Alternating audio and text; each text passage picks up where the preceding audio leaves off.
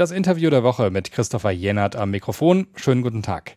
Die Linke, eine Partei, in der sowieso traditionell viel gestritten wird. Sarah Wagenknecht und weitere Abgeordnete sind aus der Partei ja mittlerweile ausgetreten.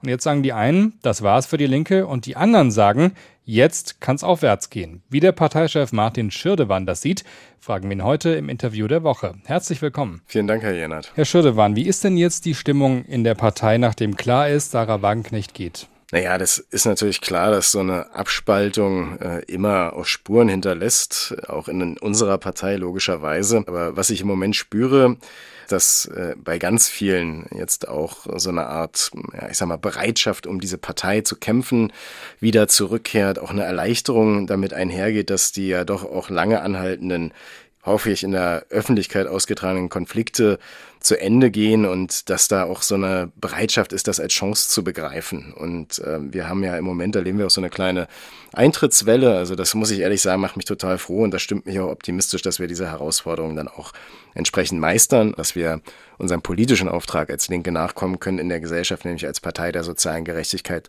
und der Solidarität Politik zu machen. Kann man also zusammenfassend sagen, eigentlich sind Sie froh, dass es jetzt so gekommen ist? Na, froh wäre ein, glaube ich, an dieser Stelle viel zu starkes Wort, weil natürlich eine Abspaltung auch immer erstmal äh, durchaus, ich sag mal, nicht nur eine Herausforderung darstellt, sondern ja auch die schon seit längerem anhaltende Krise der Partei durchaus vertiefen könnte.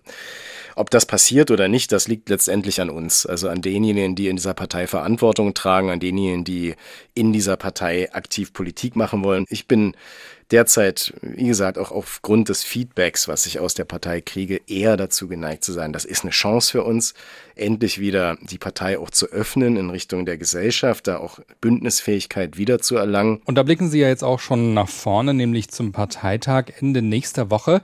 Was soll denn von diesem Parteitag für ein Signal ausgehen? Naja, zuallererst äh, ein Signal der Geschlossenheit und ein Signal der Entschlossenheit. Äh, ich glaube, das ist ganz wichtig, dass die Partei sich jetzt in dieser Situation auch vereint hinter den Herausforderungen, die da vor uns stehen oder vielmehr geeint diese Herausforderungen angehen will. Das ist ja erstmal die Europawahl im nächsten Jahr. Das sind dann drei ostdeutsche Landtagswahlen und die Situation, die Umfragen in Ostdeutschland geben uns natürlich auch zu denken und geben uns entsprechende politische Hausaufgaben auf.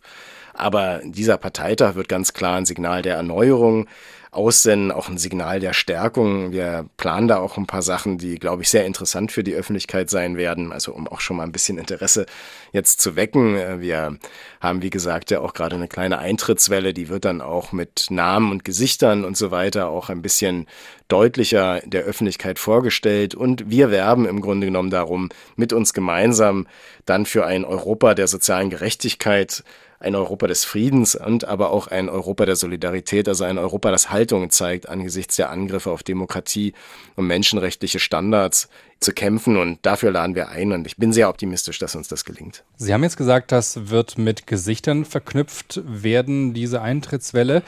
Was heißt das konkret? Also haben Sie sozusagen auch prominente Zugänge? Naja, ich will jetzt noch nicht äh, zu viel verraten. Da kamen ja auch Leute jetzt schon öffentlich zu uns zurück, die durchaus auch in der deutschen Gesellschaft nicht ganz unbekannt sind, die in den politischen Kreisen, in denen sie aktiv sind, durchaus äh, zentrale Rollen ausspielen.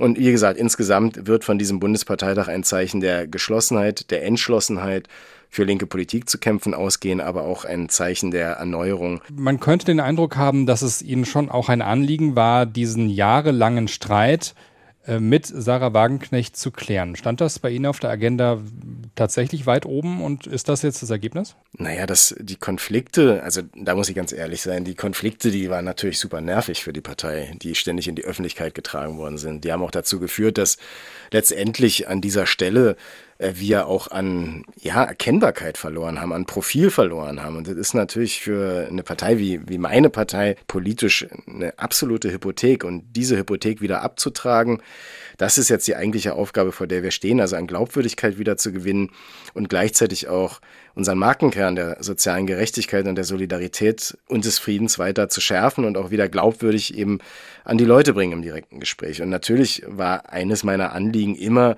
die Konflikte, die eben genau unsere Glaubwürdigkeit beschädigt haben, äh, beizulegen. Und da gab es äh, entsprechend auch die Versuche, aber offenkundig äh, sind diese Versuche in dem Sinne nicht auf offene Ohren gestoßen, so dass jetzt eben einige wenige im Moment äh, ihren eigenen Weg gehen. Ich habe immer gesagt, ich halte das für total falsch in den Zeiten, wo die Menschen wirklich in diesem Land eine starke Linke brauchen, äh, so einen Abspaltungsweg zu gehen. Na, fehlt mir ehrlich gesagt jedes Verständnis. Also das Kapitel ist beendet und die Linke schlägt jetzt ein neues Kapitel auf und wir gehen voller Zuversicht in, in die Zukunft. Was macht Sie denn so zuversichtlich, dass es bei dieser Abspaltung bleibt und die übrige Linke, also die, die jetzt nach vorne gehen soll, sich nicht auch noch zerlegen könnte, weil es da weitere Abspaltungen geben könnte, weil man sich doch nicht äh, auf Ziele einigen kann.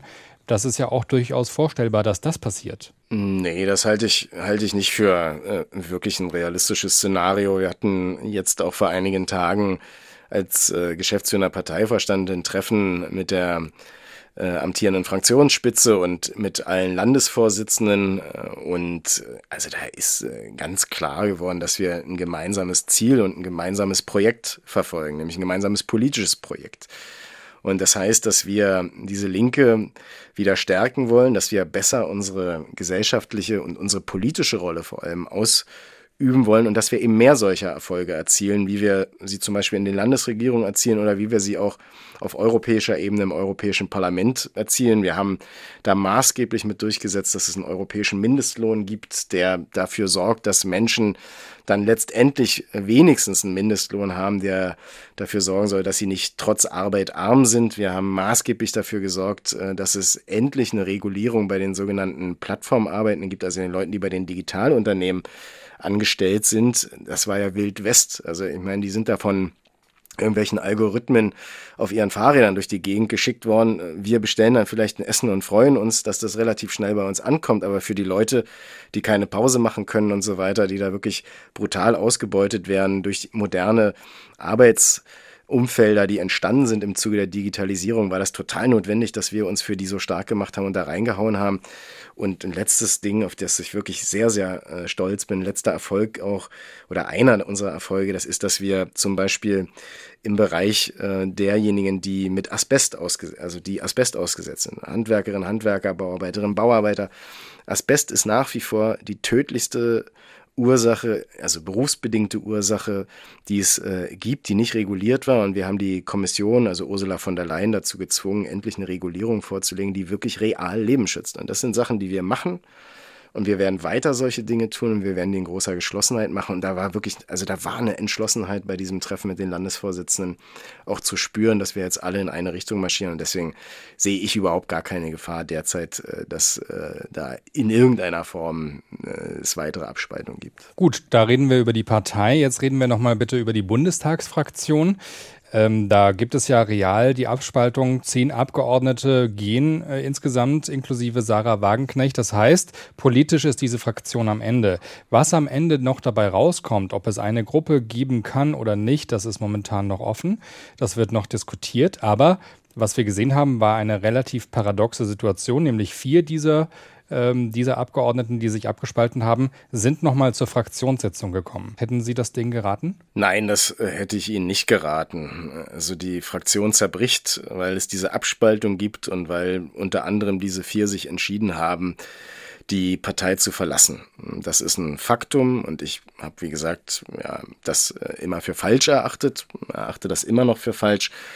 Aber wir müssen jetzt mit dieser Situation umgehen. Und das heißt, wir haben jetzt Klarheit in dieser Frage dass es äh, zukünftig diese Fraktion in der Form nicht mehr geben wird. Ich gehe fest davon aus, dass wir aber eine Gruppe haben, also eine linke Gruppe im Bundestag zukünftig, die weiterhin linke Politik dort machen wird, und zwar zusammengesetzt aus all denjenigen Abgeordneten, die ja über die Listen der Linken gewählt worden sind. Das sind jetzt Formalien, die es da noch zu klären gilt, aber die politische Konstellation haben Sie ja sehr gut dargestellt. Äh, die Fraktion als solche hat keine Zukunft, aber ich sehe, dass wir eine Zukunft als linke Gruppe im Bundestag haben werden. Martin Schirdewan, der Parteichef der Linken im Interview der Woche. Herr Schirdewan, in dieser Woche gab es eine Nachricht, ähm, der Antisemitismusbeauftragte der Bundesregierung sagt, Jüdinnen und Juden in Deutschland seien so bedroht wie lange nicht mehr. Was geht Ihnen da durch den Kopf, wenn Sie das hören? Ja, ich finde das äh, wirklich ganz fürchterlich, dass wir in einer solchen Situation sind, dass wir also fast auf den Tag genau 85 Jahre nach der Pogromnacht äh, über Angriffe auf Synagogen, auf Jüdinnen und Juden in Deutschland, auf die Zunahme antisemitischer Straftaten zu blicken haben und darüber reden müssen. Und wir müssen darüber reden und wir müssen da ganz klar sein. Natürlich hat Antisemitismus in unserer aufgeklärten Gesellschaft keinen Platz. Und ich weiß, dass das in meiner Partei auch Konsens ist. Und ich weiß, dass es in der Gesellschaft im Moment aber umstritten ist. So, wir sehen ja durchaus auch, dass es eben diese Angriffe gibt. Wir erleben Demonstrationen, wo antisemitische Parolen gerufen werden. Und ich finde das fürchterlich. Ich will eine Sache an der Stelle aber hinzufügen. Ich finde natürlich die Terrorattacke äh, der Hamas, dieser fürchterliche Angriff, das Massaker, was an Zivilistinnen und Zivilisten da passiert ist, also es ist unerträglich. Die Bilder, die jetzt auch dazu veröffentlicht werden, sind unerträglich. Und natürlich muss Israel seine Bürgerinnen und Bürger schützen. Das ist doch selbstverständlich. Aber ich glaube, dass in der Reaktion zum Beispiel natürlich auch das Leid, was uns jetzt ereilt, von Kindern, von, von Frauen und so weiter und so fort, die Opfer dieses Krieges wären und die nicht ursächlich für den Terror der Hamas in irgendeiner Art und Weise Verantwortung tragen, dass uns das auch zu denken geben muss. Und ich glaube, dass wir sehr, sehr gut beraten sind als eine offene Gesellschaft, als eine aufgeklärte Gesellschaft, diese Position auch auszuhalten, dass Menschen sehen, dass auch die palästinensische Zivilbevölkerung leidet im Moment und dass die Hamas diese Zivilbevölkerung benutzt in diesem fürchterlichen Krieg.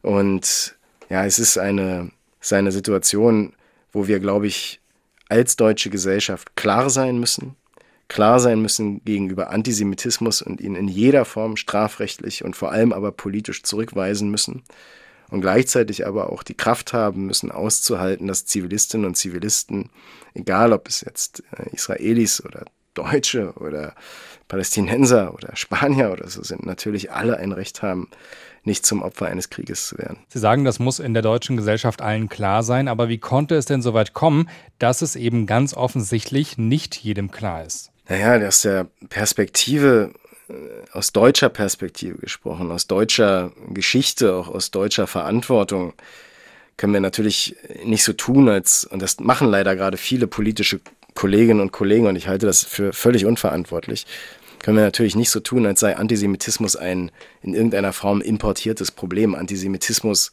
hat in Deutschland eine ganz fürchterliche Geschichte. In Deutschland ist die Shoah geplant worden in der Stadt, in der ich geboren, äh, geboren worden bin, in Berlin sozusagen, ist der industrielle Massenmord an den Jüdinnen und Juden beschlossen worden. So, und das ist, äh, das waren, Entschuldigung, keine, keine Menschen, äh, die nicht Deutsche waren, sondern das waren Deutsche, die diesen Massenmord geplant haben. Antisemitismus war immer in der Gesellschaft vorhanden, was uns nicht gelungen ist, offenkundig. Und da müssen wir uns fragen, warum ist ihn zurückzudrängen. Und zwar wirklich mit politischen Mitteln so zurückzudrängen, dass er sich jetzt nicht in Straftaten äußert. Und äh, da wirklich auch die Kraft zu haben, nochmal als Gesellschaft, als eine aufgeklärte Gesellschaft, entsprechende auch Programme aufzulegen, auf Bildung zu drängen, äh, auch Geschichte zu lehren, Verständnis zu schaffen. Wenn ich mir das jetzt angucke, dass die Bundesregierung auch gerade bei Demokratieprogrammen kürzen möchte, mit dem Kürzungshaushalt, den sie vorgelegt hat, und auch im sozialen Bereich gekürzt wird oder in der Gesundheitsversorgung. Also wirklich in zentralen Bereichen, um Sicherheit für die Menschen zu geben, damit sie überhaupt in der Lage sind, sich auch mit anderen Dingen zu beschäftigen und so weiter. Da fehlt mir jegliches Verständnis, ehrlich gesagt, für. Und ich glaube, dass diese Bundesregierung in den meisten politischen Fragen gerade völlig das Land in die Sackgasse steuert und äh, das ist aufs Allerschärfste zu kritisieren und das macht meine Partei auch. Das wird das Land nur weiter auseinandertreiben, das wird dazu beitragen, dass die Verunsicherung wächst, dass die Sorgen wachsen, dass Ängste wachsen und dass diese Ängste und Sorgen sich irgendwie dann auch äußern werden und äh, häufig dann eben auch in einer antidemokratischen Art und Weise äußern werden. Und das zeigen ja auch deutlich die Umfragen für die AfD. Also die Bundesregierung wäre gut daran beraten, diesen wirklich im Kern falschen Kürzungshaushalt zurückzuziehen und gezielt in soziale Sicherheit, gezielt in den geplanten Umbau unserer Wirtschaft und Industrie und gezielt in Demokratieförderung zu investieren. Der Chef der Linkspartei Martin Schirdewan im Interview der Woche. Herr Schirdewan, ein anderes Thema in dieser Woche. Die Ministerpräsidentenkonferenz im Kanzleramt, die lange erwartet wurde, bei der Beschlüsse herausgekommen sind, die vor allem das Thema Migration betreffen. Also zum Beispiel wurde beschlossen, äh, dass die Kommunen 7.500 Euro bekommen pro Geflüchteten, der dort versorgt werden muss. Es wurden aber auch Leistungskürzungen beschlossen, also Bürgergeld erst nach 36 Monaten statt nach 18 Monaten. Ist das denn die Lösung für das Problem? Naja, wissen Sie, ich bin ja froh, dass äh, endlich die Kommunen unterstützt werden. Problem offenkundig war ja, dass sich die Bundesregierung in den letzten Jahren schlanken Fuß gemacht hat und die Kommunen einfach mit dem Problem allein gelassen hat. Die Warnsignale waren eindeutig. Es ist ja nicht so, dass alle Kommunen überlastet sind und so weiter, aber natürlich ist es so, dass es eine Belastung für die Kommunen darstellt. Das ist immer kommuniziert worden und deswegen habe ich auch immer gefordert, dass der Bund die Kommunen finanziell unterstützen muss bei der Unterbringung, bei der Integration der geflüchteten Menschen. Letztendlich ist das Kernproblem aber, dass unsere soziale Infrastruktur, unsere Daseinsvorsorge, unsere Bildung, unser Gesundheitssystem in den letzten Jahren und Jahrzehnten ja so runtergespart worden ist und die Kommunen so geringe finanzielle Spielräume haben, dass das einfach nicht mehr sozusagen ja aufzuhalten oder dagegen zu steuern war durch die Kommunen. Und wir müssen dieses Kernproblem angehen. Wir müssen gezielt in soziale Infrastruktur investieren. Wir müssen gezielt in die öffentliche Daseinsvorsorge, in Bildung, in Gesundheit und so weiter investieren und mit diesem sklavischen Festhalten an der Schuldenbremse führt das nur dazu, dass sich auch die alltägliche Situation der Menschen in den Kommunen immer weiter verschärft. Und dann ist das eben so, dass zum Beispiel die Klassenräume nicht saniert sind, dass wir nicht genügend Lehrerinnen und Lehrer haben, dass die Krankenhäuser profitabel wirtschaften müssen, was ich für einen totalen Aberwitz halte. Die Krankenhäuser müssen die Menschen gesund pflegen. Also dazu sind sie da. Das ist doch auch der Berufsethos der Ärztinnen und Ärzte und der, der Krankenpfleger und Krankenpfleger. Und das ist doch auch, was die tun wollen. Aber jetzt müssen sie irgendwie sich da hinsetzen und berechnen, wie teuer äh, die Behandlung pro Kopf ist und so weiter und so fort. Das ist doch wirklich alles äh, total falsche Politik. Und, Aber lassen Sie äh, uns kurz mal bei den Beschlüssen der Ministerpräsidentenkonferenz bleiben. Da gab es ja zwei Ziele. Erstens, die Menschen, die da sind, also Geflüchtete, äh, besser versorgen zu können, indem man die Kommunen unterstützt. Andererseits will man aber auch die Zahl der Menschen, die zu uns kommen, begrenzen. Halten Sie das tatsächlich auch für nötig? Also die Unterstützung der Kommunen ist absolut notwendig und richtig. Und das, wie gesagt, habe ich auch immer gefordert. Ich wollte nur gerade ausführen, was ich auch kurz getan habe, dass das Kernproblem der angespannten Situation eigentlich ein anderes ist als das derjenigen, die zu uns kommen. Mir kann ehrlich gesagt niemand erzählen, dass die größte Volkswirtschaft in der Europäischen Union, Deutschland, derzeit, glaube ich, die drittgrößte Volkswirtschaft weltweit wieder, dass die mit 84 Millionen Menschen, mit einer stolzen Industriegeschichte und einer stolzen leistungsfähigen Industrie in irgendeiner Form nicht in der Lage sein sollte, diejenigen, die wirklich in Not flüchten und den Weg zu uns finden, auch aufzunehmen und zu unterstützen. Und das vor allem vor dem Hintergrund, dass wir jedes Jahr in Deutschland 400.000 Fachkräfte brauchen werden. Aber es gibt und ja Studien, die, die sehr klar zeigen, dass Flüchtlinge in der Regel dann keinen Job bekommen. Ob, woran das liegt, das ist dahin, sei mal dahingestellt, aber es ist Fakt, dass das bei den meisten eben nicht passiert. Ja, weil die rechtlichen Rahmenbedingungen die Integration in den Arbeitsmarkt äh, massiv erschweren. Und deswegen hat ja unter anderem der linke Ministerpräsident Bodo Ramelow auch immer für den sogenannten Spurwechsel geworben. Also dass eben Geflüchtete, die bei uns sind, auch vereinfacht den Weg in den Arbeitsmarkt finden. Und das ist ja auch richtig an der Stelle. Wir haben im Handwerk einen Fachkräftemangel, wir haben in der Industrie einen Fachkräftemangel. Menschen sind da, die bestimmte Qualifikationen mitbringen. Andere müssen sie sich erwerben, das ist auch klar. Und ich finde, dass eine, wie gesagt, so starke, so große Gesellschaft wie unsere, wenn man das Pferd ähm, richtig herum äh, aufzäumte, entsprechend auch diese Herausforderung meistern kann. Und das passiert also gerade nicht, sondern die Debatte ist abgeglitten in einen Abgrenzungs-, Abwehr-, Diskurs, äh, wo im Grunde genommen grundlegende Regeln des internationalen Rechts und der zwischenmenschlichen Solidarität in Frage gestellt werden. Ich finde das unerträglich, wirklich. Das, das regt mich maßlos auf, dass wir nur noch über Abschreckung, Abschiebung und so weiter und so fort reden und dass nicht mehr darüber geredet wird, wie denn zum Beispiel der reale Bedarf also an Solidarität, der existiert, gewährleistet werden kann, wie die Kommunen unterstützt werden können, in dem Sinne, dass sie ihre Integrationsleistungen herstellen können, damit zum Beispiel das Handwerk vor Ort oder regionale Wirtschaftskreisläufe auch die Menschen in sich integrieren können und damit alle im Endeffekt profitieren. So, und das, das wäre doch eigentlich die richtige Debatte, die es in einer solidarischen Gesellschaft zu führen geht. Aber im Moment dieser Überbietungswettbewerb an, ich finde, Menschenfeindlichkeit, den sich die Regierung mit äh, der konservativen und der rechten Opposition liefern, das ist also wirklich, äh, ja, das haut dem fast den Boden aus. Ich finde das unerträglich. Und wenn wir gerade bei der Bundesregierung und ihrer Arbeit sind, da hat sich etwas getan in dieser Woche, nämlich beim Thema Strompreis. Da gab es eine sehr lange Diskussion soll es einen Industriestrompreis geben? Soll es keinen geben? Jetzt hat man sich darauf geeinigt, es gibt diesen Industriestrompreis nicht, sondern eine Senkung der Stromsteuer für alle Unternehmen. Ist das der richtige Schritt? Ja, das ist ein richtiger Schritt. Und zwar deshalb, weil natürlich sich die europäische Wirtschaft und damit auch die deutsche in einem wirklich internationalen Wettbewerb, Wettbewerb befindet. Äh, die Vereinigten Staaten, die Regierung unter Joe Biden hat mit dem Inflation Reduction Act ein riesen Investitionsprogramm für die Industrie aufgelegt. Äh, die chinesische Wirtschaft wird massiv durch den Staat subventioniert. Und natürlich ächzt die europäische und damit auch die deutsche Wirtschaft unter den hohen Strompreisen ist, verliert damit auch Wettbewerbsfähigkeit und äh, die Debatte ist ja nicht umsonst aufgekommen. Das wir über einen Industriestrompreis reden oder wie auch immer energieintensiv wirtschaftende Unternehmen subventioniert werden können und so weiter. Das ist auch eine richtige Debatte, die muss geführt werden. Wir müssen die industrielle Basis erhalten. Wir müssen äh, damit die Arbeitsplätze sichern und gleichzeitig aber verschiedene andere Fragen meiner Ansicht nach damit verbinden. Deswegen, ich finde, das ist ein Schritt in die richtige Richtung, erreicht aber noch nicht weit genug. Wir müssen doch eigentlich die Frage stellen, wie unsere industrielle Basis, wie gute Arbeit geschaffen, also erhalten und geschaffen werden kann, zukunftsfähig wird und gleichzeitig mit den Bedingungen des Klimawandels, also mit Nachhaltigkeit in Einklang gebracht werden kann. Da ist ein Zielkonflikt, den müssen wir auflösen. Das geht nur durch entsprechende Investitionen auch in die Zukunftsfähigkeit unserer Wirtschaft. Dann, wenn man sich anguckt, nochmal über einen großen Teich geblickt, was die Amerikaner gemacht haben, die koppeln sozusagen die Subvention für die Unternehmen an zum Beispiel soziale äh, Kriterien, also soziale Komponenten, sowie Ausbildungsplätze müssen geschaffen werden, gute Jobs, Tarifbindung, dann muss da Nachhaltigkeit hergestellt werden, also es muss klimafreundlich gewirtschaftet werden und so weiter und so fort. Und das sind eigentlich die Auflagen, die wir in Deutschland auch brauchen, um eben genau dieses Ziel zu erreichen.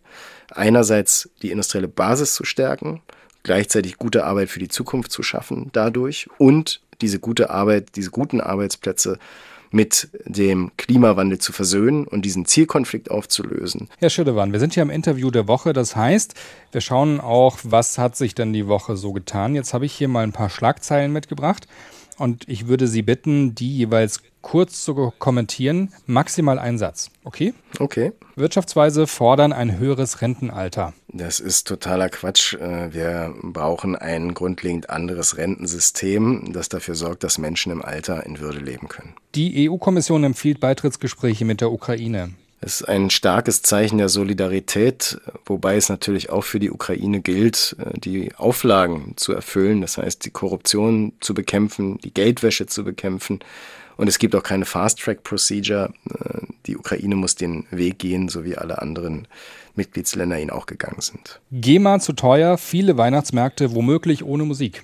Das äh, wäre sehr schade, äh, weil äh, Musik doch auch immer äh, gerade das Ambiente auf Weihnachtsmärkten mitträgt. Und ich gehe da auch ganz gern mal hin. Von daher hoffe ich, äh, dass wir noch den ein oder anderen Weihnachtssong dann hören werden. Und Linken-Chef fordert, kein Brot darf teurer als zwei Euro sein. Da hat dieser Linken-Chef was richtig Gutes gefordert, äh, weil wir nämlich in Deutschland eine Situation haben, wo drei Millionen Menschen von Ernährungsarmut betroffen sind. Das heißt, sich einem pro Tag keine warme Mahlzeit leisten können und die Lebensmittelpreise in den letzten Jahren um insgesamt 34 Prozent gestiegen sind, weil zum Beispiel an den Börsen mit Weizen spekuliert wird. Gleichzeitig ein Satz noch, ich weiß, das ist der zweite Satz dann zu dem Thema, muss natürlich das Bäckerhandwerk entsprechend dann auch subventioniert werden. Und ich finde, dieses Geld müssen wir uns von den Übergewinnen der großen Nahrungsmittelkonzerne, die sich wirklich die Taschen voll machen, refinanziert werden. Das war das Interview der Woche mit dem Chef der deutschen Linkspartei Martin Schirdewan. Vielen Dank.